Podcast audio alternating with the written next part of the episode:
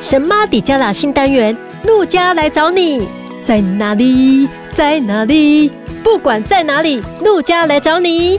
不论是职业妈妈、全职妈妈，陆家走透透，找你快乐透。神妈底加拉。我觉得我是个少根筋，然后又很粗心大意、记忆力不好的妈妈。那有时候会太紧张，有时候又会状况外。Hello，大家好，我是陆佳。今天呢，我总算找到知音了，因为接下来我要介绍这位妈妈呢，她的声音非常热情，然后呢，她的笑声呢非常的疯狂，我觉得跟我是同款的。我们一起来欢迎 Vicky。嗨，大家好，我是 Vicky。哎，我留三秒钟让你笑一下。这句话就好笑。哎，那个听众朋友，因为呢，我们第一次通话的时候，你知道吗？三十分钟，我们大概有二十分钟，Vicky 是狂笑，啊，我是大笑。我突然觉得甘拜下风，我找到同款的人了。要免起吗？因为哈，我老公哈，我们我们在谈恋爱的时候，我老公都说我的笑声哈好可爱，但是现在呢，他都觉得我的笑声好夸张，但他们不懂，因为大笑很疗愈。嗯，那我今天呢，我特别邀请 Vicky 来跟我们聊一聊，因为我是前几天跟他聊才知道说，啊，原来他是一位单亲妈妈。那我觉得真的外表真的完全看不出来，因为他非常的正面，非常的热情。那我现在想要问一下 Vicky，你曾经是单亲妈妈，那你一个人抚养两个孩子？你觉得最辛苦是哪一个部分？我觉得最辛苦哈，在他们不同年龄层会有不同时间的辛苦，不同不同辛苦的项目。就是他们就学前，其实呃，我觉得会比较担心他们在亲戚朋友家，或者是他在他如果他回他爸爸家之后。其他亲戚长辈的一些言语，无形中也许会伤害到他们。嗯、那这样他们可能就学之后，开始自己有一些呃社交之后，那他我也会担心他们会不会认为，因为他们是单亲，所以同学看他的眼光会不一样。对，这样子。那现在已经又是青春期了嘛？那我已经变成呃曾经是单亲，那我现在也再一次呃有一个幸福的家庭。那这时候就是一个重组。家庭是要经营的辛苦，这样对。那我知道你有聊到两个孩子从小表现差异就很大哈，姐姐跟弟弟嘛，都差一岁而已。对，对我们姐姐哈，就是呃个性特别懂事，那又碰到她在幼稚园的时候我们就离婚。嗯、那弟弟他相对他的个性就比较特别一点，因为我们弟弟是个雅思的孩子，嗯、所以在。呃，三岁之后，我们弟弟就开始要呃早疗，这样。那之后我也离婚了，所以我们姐姐一路都伴随着我在带领弟弟早疗，因为早疗有非常多的课程。那我一个人带两个孩子，其实姐姐常常是陪伴着弟弟一起上的。嗯嗯，对，所以他，所以他的时间都在配合弟弟。我觉得他很早熟哎，他非常早熟，他甚至觉得他应该要照顾我。好，在于我们过去可能我离婚一开始那几年，可能自己非常的软弱。那其实我。我们以为小孩不懂，但是其实小孩都懂的。他突然会觉得，好像就是虽然他那时候在幼稚园，但是有一种瞬间长大。他他想要妈妈高兴，他也许背后有听到一些亲戚的耳语，所以他也不想要他的妈妈会被人家批评，所以他很努力要把自己表现得非常好。那因为弟弟的个性的关系，弟弟比较小，所以有时候。他会觉得别人都误会妈妈没有在教弟弟，那其实弟弟就是个雅思的孩子嘛，所以他在他的表达能力、他的社交方面，有时候他固着性很高，就感觉像是个野蛮的孩子。那他也会很很担心他弟弟这样子会让。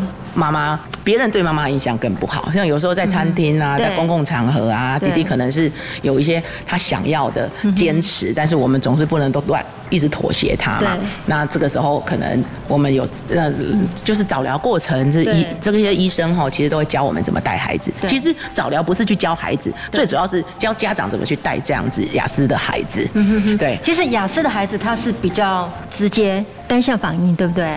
他比较没有同理心哈。对对对，他们就是犯社交障碍，他比较难有想象的空间，他也比较没有同理心，然后也没有意图理解。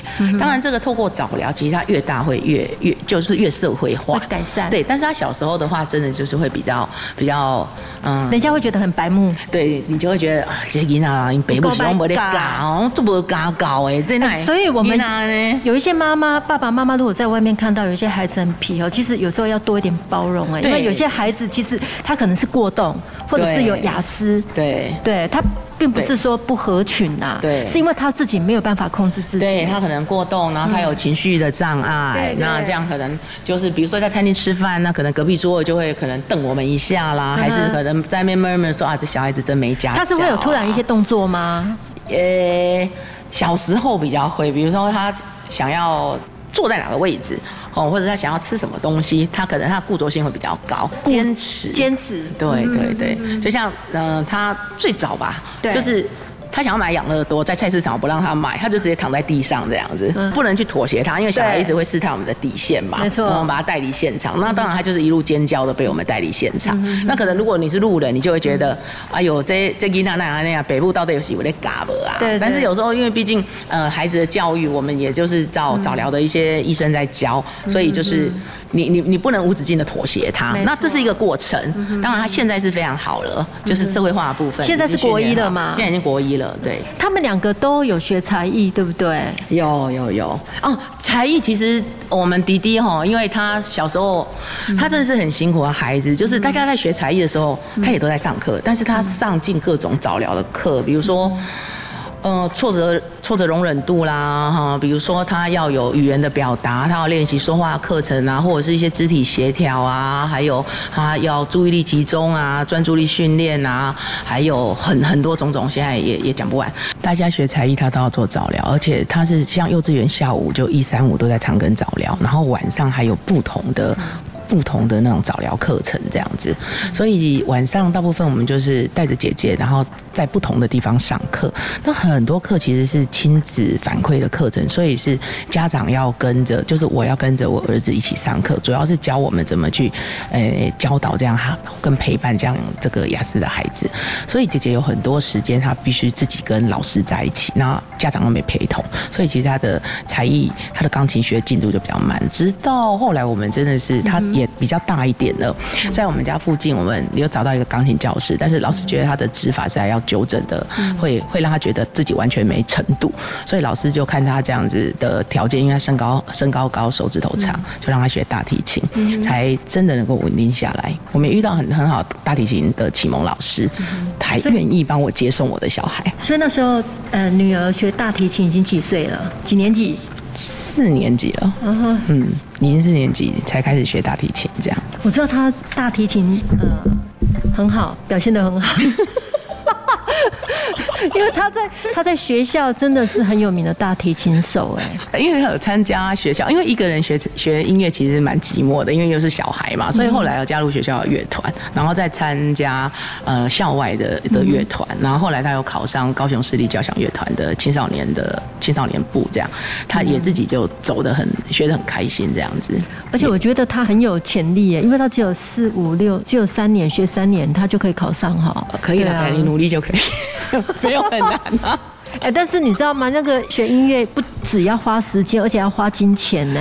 一堂课也不便宜哎。对对对，主要他还要花很多时间练习，我觉得这是比较困难的。而且最困难是家长要在旁边听，因为那个真的是一开始那五音不全，我都觉得哦，好想要躲起来。对，不过慢慢的，我觉得孩子会进步啊。那我们看到我们这样陪伴的过程，看到孩子有这样子优越的表现，也很觉得很欣慰啊。怎么样去坚持下去这个才艺的部分？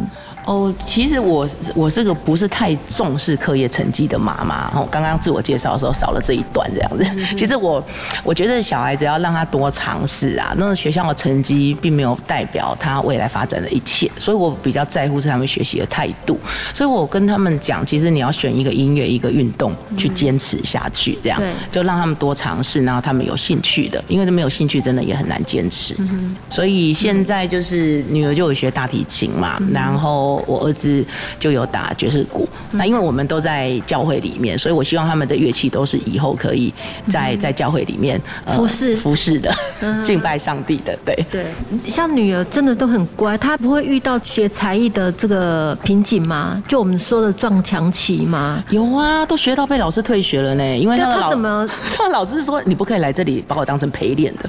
就是他怎么去度过这一段呢？我相信很多妈妈一定很想知道，因为自己的孩子都遇到这样的状况啊。才艺的瓶颈，其实我有跟他讲哈。其实像我们会跟他聊蛮多的，比如说你以后的你以后长大想要做什么？对。那还有他们也知道说，你长大找工作要写履历表，或者是他申请学校的时候，那你的自我介绍要填什么？我说那你要能够有什么跟人家不一样的？嗯好，所以他自己也会去思考这个问题。我说那对，那你如果有大题，你你。你至少有一个音乐，然后你你的这个琢磨程度是比较深的，那是不是这边你就可以有一点发挥？至少你要去申请学校的时候，你这边就有加分了。对，所以他要放弃，他其实也曾经是好几度要放弃。我说决定权都在你，但是如果你要学，你一定要有一个程度的的练习出来，不然你只是在浪费时间跟金钱。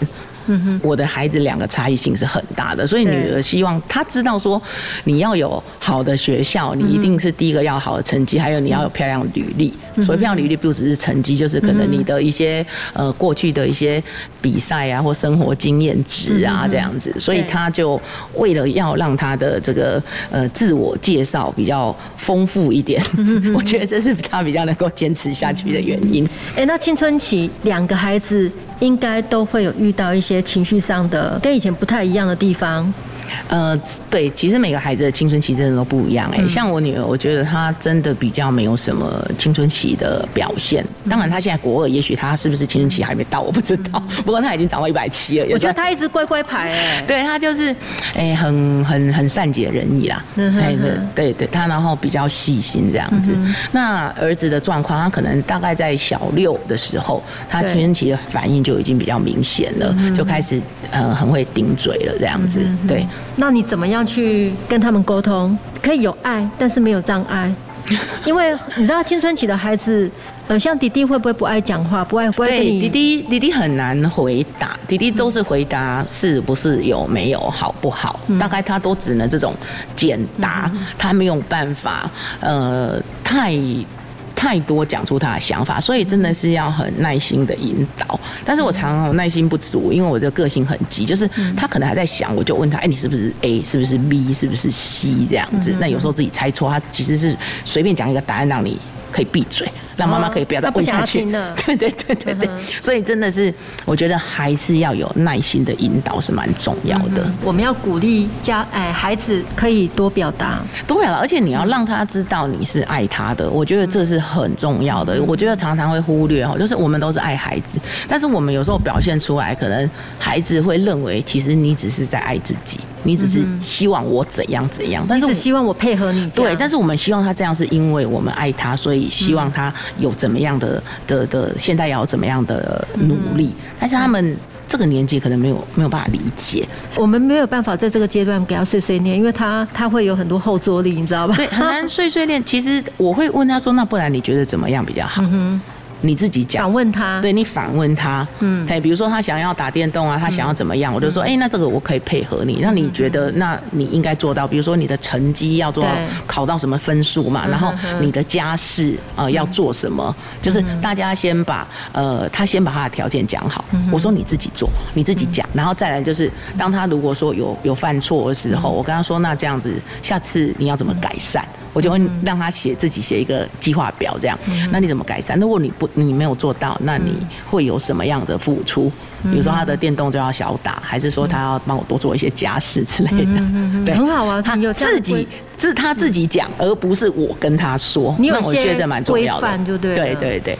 而且我觉得青春期的孩子哈，像父母亲就不能太过于，应该是说我们要尊重孩子的隐私啊，对不对？对对对。因为我这边有整理一些资料，第一个就是要鼓励孩子多表达嘛，然后第二个就是你要尊重孩子的隐私，还有第三个就是呃不要过分的干预，比方说孩子要穿耳洞啊。或者是说要擦指甲油、要染发，这个都 OK 嘛，对，对不对？对。像有的妈妈就会限制很多，嗯。然后第四个就是不要直接批评跟指责，嗯，对，提供听众朋友参考。还有是融入他的社交啊，哎，这个最棒，我觉得这蛮重要的，因为我们有时候就是会过度干预，就可能听一些片面知识，就觉得说啊，这个同学怎么样这样。但是我觉得应该是，呃，我就会去访问他，哎，你为什么喜欢跟他在一起？嗯哼，嘿，你为什么喜欢？哎，你跟他在一起，你们都聊什么？哎，我觉得 Vicky 讲的太棒了，因为融入社交，他在他就会跟你聊他发生的事情。对，像我现在女儿小三，我们现在就是这样，我他聊的朋友我都听得懂。对对啊，所以他都不跟爸爸聊，因为爸爸听不懂。对，所以他觉得你听得懂，他才愿意再跟你聊。对对对，有没有遇到让你最头痛的事情，在这个青春期的过程啊？哦，就是他们的情绪反应很大，那我们真的容易会被他的言语所伤害到。嗯、对。所以我觉得就是小孩子的态度，有时候他会觉得，因为他们尤其是像我儿子的状况，他更难去表达他的感受。嗯，哦，但有时候就是像呃小孩子，可能我儿子小三，他就不会跟我牵手了啊。嗯，嘿，那我们我就有一阵子，我就觉得，哎，你不跟我牵手，我也不要跟你牵手，这样。嗯，好像就是妈妈的爱都是没有得到回馈。嗯，哦，但女儿就不会哦，女儿就是常常爱跟你抱抱，跟你塞奶这样。那在学校会不会很容易被比较啊？真的会，因为只差一岁而已啊。尤其是学校又小，然后不止学校会比较，其实家里的亲戚还有朋友。都会无形中比较。那我所谓的无形中比较，不是他们真的要去比较这两个小孩的差异，就是像我们姐姐，就是她就很乖，自我要求很高，对自己的分数啊、表现啊，你都不用逼她，她就自己把自己逼得很紧的那种，就是很自律、很自动。她考九十八分，她还会觉得为什么呢？还会去失到那两分？哦，她对自己要求好严格。对对对对对。所所以其实像之前辅导师就来跟我。呃，因为我们小孩每年都有一些特教嘛，然后辅导老师都会说啊，妈妈，你不可以给医生定这么高的课业标准，因为他觉得他的学业压力很大。那我都觉得哦，真的很无辜哎，我只是叫他考试的时候有努力就好了，我从来没有跟他要求分数要考几分。但是后来我才明白，其实我虽然没有要求他分数考几分，但是他知道他姐姐成绩很好，然后师长们就好像比较喜欢姐姐，那无形中他就会。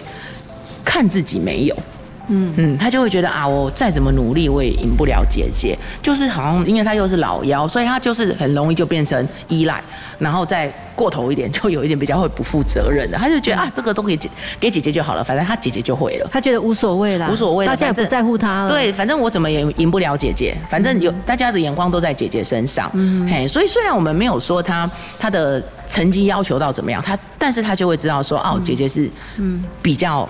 受到师长们的喜爱的，对，就是这，但是这个也是我们后来才知道，所以要。特别的去鼓励他，老师会说：“哎、欸，你怎么没有像你姐姐一样啊？”有会也会啊，当然有时候老师是不经意这样讲，或者是真的老师这样讲，好像也是不太 OK 哈。对，也许老师不会这样讲，但是比如说呃，我们的朋友们啊，对，如果比如说啊，我们见到面啊，聚会的时候，就会说：“哦，你女儿好棒哦，我儿子在旁边就受伤了。”对，那其实儿子就是他是是他的姐姐受到赞美，那也没人批评他，但是。这个在孩子的心中，他也会受伤的。没错，没错，他就会觉得好像其实他天生就是他输在起跑点的，他没有被 被重视到。对对对，但是其实不是他不愿意努力，就是他可能有一种未战先败的感觉。就是有时候你的呃，就是两，如果说我们真的是生一个以上的话，就是另外一个孩子特别优秀的时候，真的是要去。特别花心思鼓励，呃，成绩比较弱的或表现没有那么好的，对，不要用责备的方式。但是像后来我们了解这样子，我们也很常鼓励弟弟嘛。对，那变成姐姐会说：“哎，妈妈，那，我考八十分的时候，你也都没有很赞美我。”因为标准不一样啊。对，但是就是要跟他说，那你的标准不一样，而且我也是跟他说，你的你你不要去跟别人比较，嗯，就是跟不论跟老大还是老二都说，其实你你你要比较的是你自己，没错，对对对，那你也不要跟弟弟比较，嗯，就是你们的真的每个人的起跑点都是不一样，那每个人的资质也都不一样，但是我真的觉得鼓励的话是不可少的，对，让他们知道我们是爱他。那这才是最重要的，这才是他们动力的来源。哎，我想问你哦，当你情绪不好的时候，被孩子激怒的时候啊，你会怎么样去舒压？舒压吗？你怎么样 转转换那个情绪啊？还是一样，就是会我我们破口大骂。以前会，以前会，但是后来在就是。后来你会了解，其实这些骂是没有用，都是情绪性的字眼。对，所以我们后来其实，在家庭有这一些呃，这就是这些意见有冲突的时候，大家情绪来的时候，其实就是先冷静一下。我会先跟，像我就会用暂停法。我说先让我冷静五分钟。嗯嗯嗯，这件事情，因为你当下吵下去，两个人都有情绪，比如说他做错什么事啦，还是有什么状况发生，那就是把这个情绪冷静之后，那我们再来谈。那你就会把情情绪抽离，那就是讲事件的本身。那其实这个也是带我儿子早疗的时候去去去学到的。像小孩子他们像他这种这种特质，他这种雅思的特质，他只能一下子就是。成为特斯拉的 H R 赶快零到一百加速非常快，所以我们厘清他，教他厘清他的情绪。哎，他知道情绪来了，一定会爆炸，那就是冷静离开现场。妈妈很懂。对，像有时候回来看到他们，比如家里乱七八糟，玩具没有收，你那个情绪出来，你你你你生气出来都是情绪的话，他就会觉得你只是在凶他，他会忘记他其实自己是先做错了什么事，或者是我们约定好的事他没做到。对，所以我觉得，真的是你的怒气控制不了的时候，你真的要离开那个现场，就是离开，我所谓离开那个现场，可能你去厕所冷静一下，或者去你的房间冷冷静一下，这样，而不是说你离开，因为你突然的离开，那小孩也会有一种被遗弃的感觉。就是跟小孩说，我们彼此冷静，我们五分钟之后再来谈。对，哎，这真的会差很多，因为我我现在都是这样的。对，所以我们要先处理情绪，再处理问题。对，哎，那你有没有想要鼓励妈妈的话？好啊，我想要跟各位妈妈讲，就是，呃，尤其是单亲的妈妈哈，就是如果养育责任在你身上，我们很容易会把这个小孩子的成就跟我们的付出做一个连结。对，好像小孩子日后如果呃功课没读好啦，还是发工作没有很好，好像就是我们自己对小孩子的付出不够。其实不是这样子的，在因为我之前也是单亲哈，所以我就会觉得，嗯，这个责任好像是在我身上。如果孩子发展不好，功课不好。好像都是我没教好，那真的是很让很容易让自己陷入这个忧虑、担忧的情绪。那直到我看到圣经里面这样讲哈，就是他说孩子是耶和华所赐的产业，嗯，我才去明白说，哎，其实小孩子是上帝赐给我们的礼物。好，因为常常很多以前我都是算命嘛，东宫这都是小看伊娜来特小呀哈，那我觉得这这是一种。咒诅，所以我真的很想要分享给妈妈，就是说，孩子是耶和华，是上帝所赐给我们的礼物。那我们尽我们的力量去照顾他，那他未来的成就表现，那真的是他自己的发展。对，好，就是他的上帝会。自己来带领他，而不是我们的责任。好，我们的责任就是在于他未成年，在他求学期间，我们真的要对他付出我们应尽的义务啊，时间啊，陪伴啊，倾听啊，照顾，这都是我们一定要做的。而如果在这个时间，我们因因为这样自己的工作去忙碌，疏于陪伴，我觉得这方面是比较比较可惜的。所以真的是希望父母亲能够呃多。花一些时间来有品质的陪伴，而不是滑手机坐在他旁边那种陪伴。没错，对，常常他不愿不愿意跟我们讲，是觉得啊讲了你也不懂，他就不愿意讲。所以真的是，嗯，要融入他们的生活圈，然后加入他们的话题。对，我觉得这个是可以跟他们拉近更多距离。嗯嗯。啊，今天很谢谢我的知音来到节目当中，我们一起笑三声吗？好，谢谢谢，好，拜拜。